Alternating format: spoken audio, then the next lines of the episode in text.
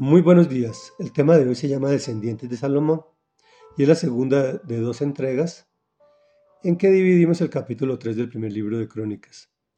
Estamos o continuamos leyendo la descendencia del pueblo de Israel, de las personas importantes del pueblo de Israel. Vamos a retomar a una práctica que hicimos al principio cuando se hablaba de descendencias y es recortar un poco estos pasajes para hacerlo menos tedioso. Es muy importante y yo recomiendo que lo leamos individualmente en nuestros devocionales, porque el Señor nos habla de todas formas.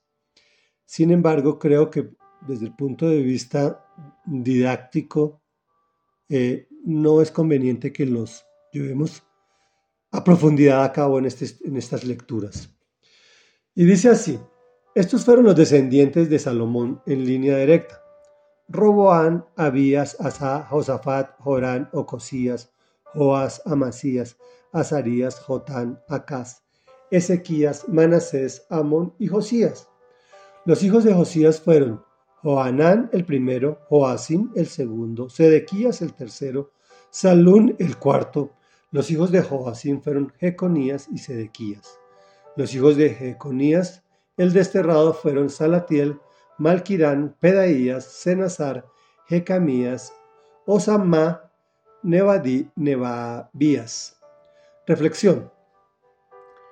Recordemos que David unifica las doce tribus de Israel como una gran nación y hereda el trono a su hijo Salomón, quien le da una grandeza impresionante, pues le pide a Dios sabiduría para gobernar el pueblo.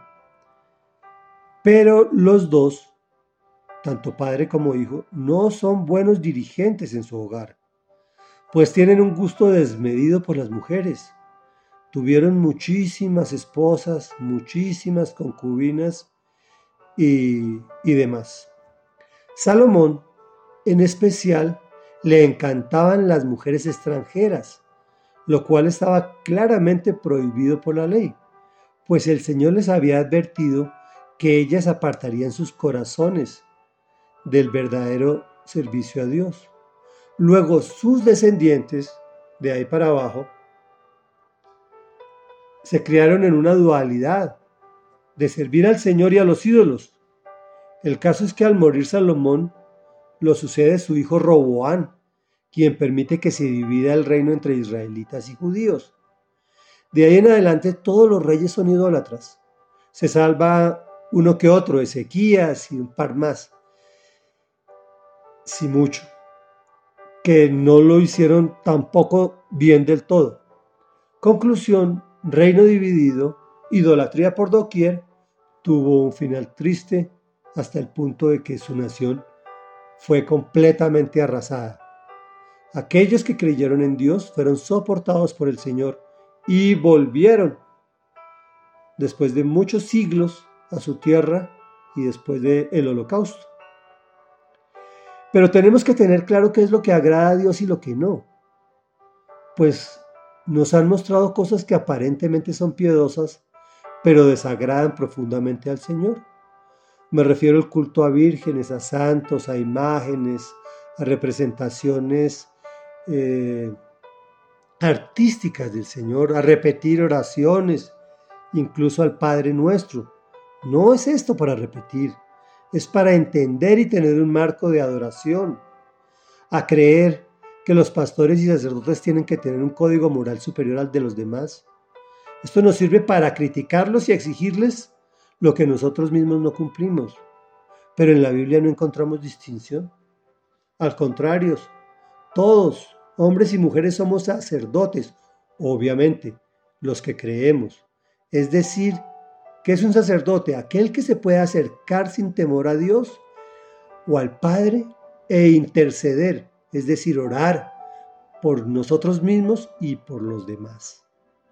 Y es lo que hacemos todos los días. Oremos.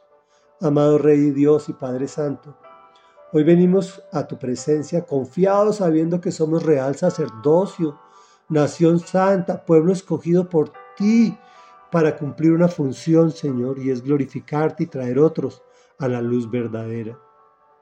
En el nombre poderoso de Jesús te agradecemos este privilegio, Señor, y te pedimos, Señor, que nos des sabiduría para gobernar no solo nuestros negocios, sino en especial nuestras familias y perpetuar nuestras generaciones al servicio tuyo, cosa que cuando tú vuelvas en tu segunda venida, ya como rey y como señor, como rey de reyes y señor de señores, podamos estar todos juntos y tener una vida eterna.